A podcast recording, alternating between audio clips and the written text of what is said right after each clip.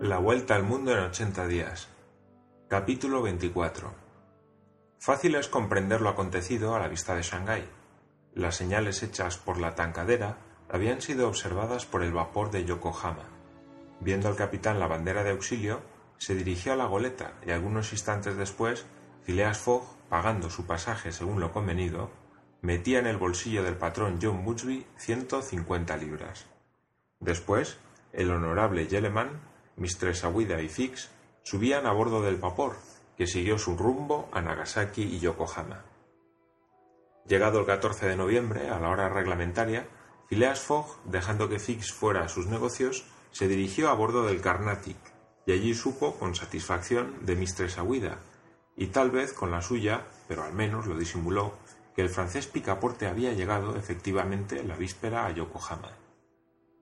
Phileas Fogg, que debía marcharse aquella misma noche para San Francisco, se decidió inmediatamente a buscar a su criado. Se dirigió en vano a los agentes consulares inglés y francés, y después de haber recorrido inútilmente las calles de Yokohama, desesperaba ya de encontrar a Picaporte, cuando la casualidad, o tal vez una especie de presentimiento, lo hizo entrar en el barracón del honorable Batulcar. Seguramente que no hubiera reconocido a su criado bajo aquel excéntrico atavío de heraldo, pero éste, en su posición invertida, vio a su amo en la galería. No pudo contener un movimiento de su nariz y de aquí el rompimiento del equilibrio y lo que se siguió. Esto es lo que supo Picaporte de boca de la misma Mistress Aguida, que le refirió entonces cómo se había efectuado la travesía de Hong Kong a Yokohama, en compañía de un tal Fix. Al oír nombrar a Fix, Picaporte no pestañeó. Creía que no había llegado el momento de decir a su amo lo ocurrido. Así es que en la relación que hizo de sus aventuras, se culpó a sí mismo, excusándose con haber sido sorprendido por la embriaguez del opio de un fumadero de Hong Kong. Mr. Fogg escuchó esta relación con frialdad y sin responder, y después abrió a su criado un crédito suficiente para procurarse a bordo un traje más conveniente.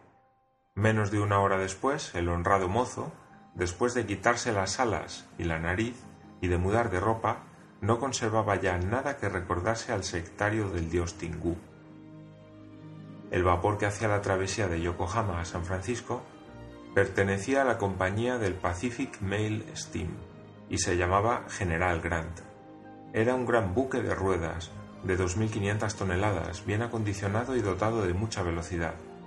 Sobre cubierta se elevaba y bajaba alternativamente un enorme balancín, en una de cuyas extremidades se articulaba la barra de un pistón y en la otra la de una biela que transformando el movimiento rectilíneo en circular se aplicaba directamente al árbol de las ruedas.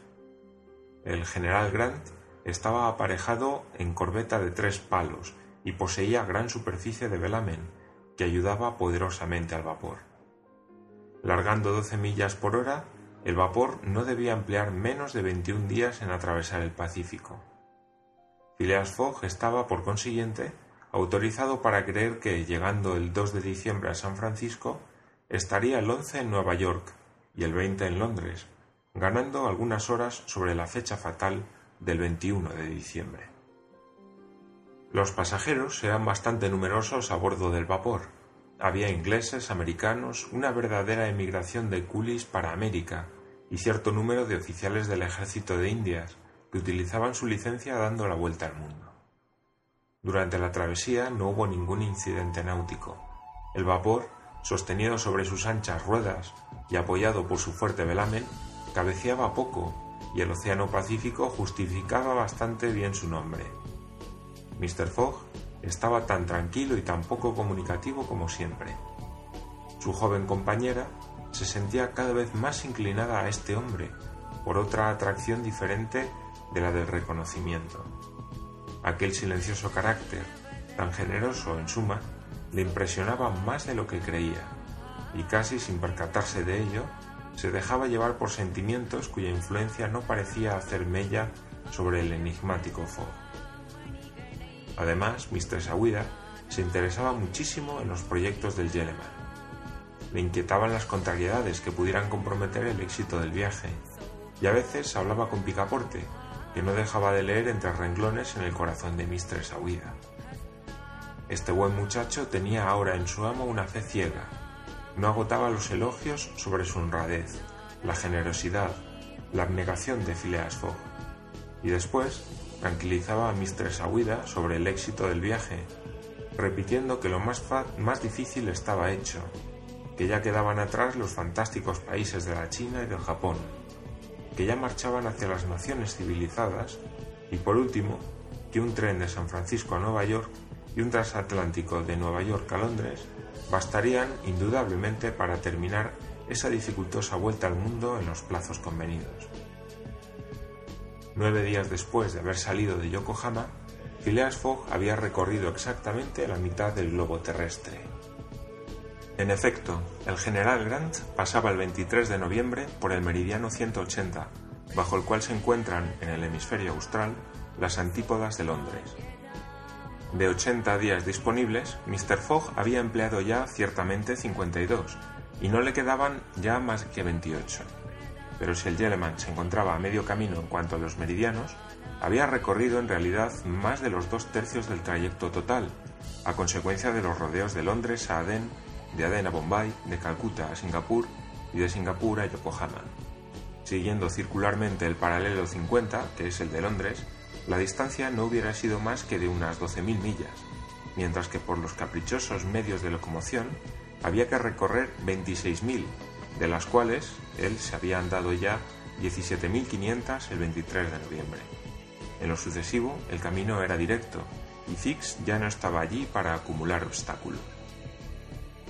Aconteció también que, en esa misma fecha, 23 de noviembre, Picaporte experimentó suma alegría. Recuérdese que se había obstinado en conservar la hora de Londres, en su famoso reloj de familia, teniendo por equivocadas todas las horas de los países que atravesaban. Pues bien, aquel día, sin haber tocado a su reloj, se encontró conforme con los cronómetros de a bordo. Fácil es comprender el triunfo de Picaporte, que hubiera querido tener delante a Fix para saber qué diría. Ese tunante que me refería un montón de historias sobre los meridianos, el sol y la luna, repetía Picaporte. Vaya una gente. Si la escuchasen, buena relojería habría.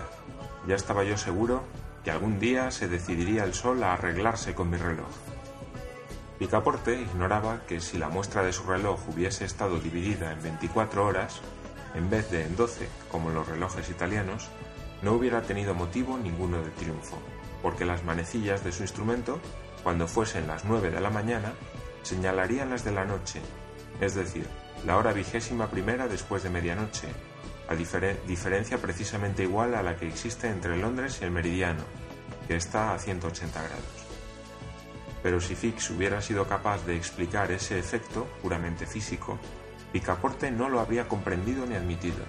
Además de que si en aquel momento el inspector de policía se hubiese presentado a bordo, es probable que Picaporte le ajustara cuentas, y de un modo muy diferente.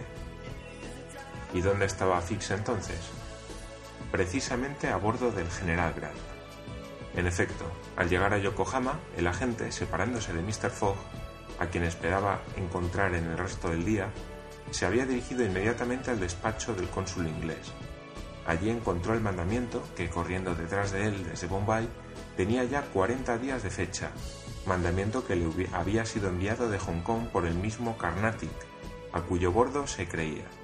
Júzguese el despecho que experimentó el detective. El mandamiento ya era inútil. Mr. Fogg no estaba en las posesiones inglesas y era necesaria una carta de extradición para prenderlo. Corriente, dijo para sí después de pasado el primer momento de ira. El mandamiento no sirve para aquí, pero me servirá en Inglaterra. Ese bribón tiene trazas de volver a su patria, creyendo haber desorientado a la policía. Bien, le seguiré hasta allí. En cuanto al dinero, Dios quiera que le quede algo, porque en viajes, primas, procesos, multas, elefantes y gastos de toda clase, mi hombre ha dejado ya más de cinco mil libras por el camino. En fin de cuentas, el banco es rico. Tomada su resolución, Fix se embarcó en el general Grant. Estaba a bordo cuando Mr. Fogg y Mistress Aouida llegaron. Con sorpresa suya, reconoció a Picaporte bajo su traje de heraldo. Se ocultó al instante en su camarote, a fin de ahorrar una explicación que podía comprometerlo todo, y gracias al número de pasajeros contaba con no ser visto de su enemigo, cuando aquel día se encontró precisamente con él a proa. Picaporte se arrojó al cuello de Fix sin otra explicación, y con gran satisfacción de algunos americanos que apostaron a su favor, administró al desventurado inspector una soberbia tunda que demostró la alta superioridad del pugilato francés sobre el inglés. Cuando Picaporte acabó, se encontró más tranquilo y como aliviado. Fix se levantó en bastante mal estado y mirando a su adversario le dijo con frialdad ¿Habéis concluido? Sí, por ahora. Entonces vamos a hablar. Que yo, en interés de vuestro amo. Picaporte, como subyugado por esta sangre fría, siguió al inspector de policía y se sentaron aparte. Me habéis zurrado, dijo Fix. Bien lo esperaba. Ahora escuchadme. Hasta ahora he sido adversario de Mr. Fogg, pero en adelante voy a ayudarlo. Al fin, exclamó Picaporte. ¿Lo creéis hombre honrado? No, respondió con frialdad Fix. Lo creo un bribón. no os mováis y dejadme acabar. Mientras Mr. Fogg ha estado en las posesiones inglesas, he tenido interés en detenerlo, aguardando un mandamiento de prisión. Todo lo he intentado con ese objeto. He echado detrás de él a los sacerdotes de Bombay. Os he embriagado en Hong Kong. Os he separado de vuestro amo. Le he hecho perder el vapor de Yokohama. Picaporte seguía escuchando con los puños separados. Ahora, prosiguió Fix, Mr. Fogg regresa, según parece, a Inglaterra. Lo seguiré hasta allí, pero aplicando, para apartar los obstáculos, tanto celo como he empleado hasta ahora para acumularlos. Ya lo veis, mi juego ha cambiado, porque así lo quiere mi interés. Añado que vuestro interés es igual al mío, porque solo en Inglaterra es donde sabréis si estáis al servicio de un criminal o de un hombre de bien. Picaporte había escuchado a Fix con mucha atención y se convenció de su buena fe.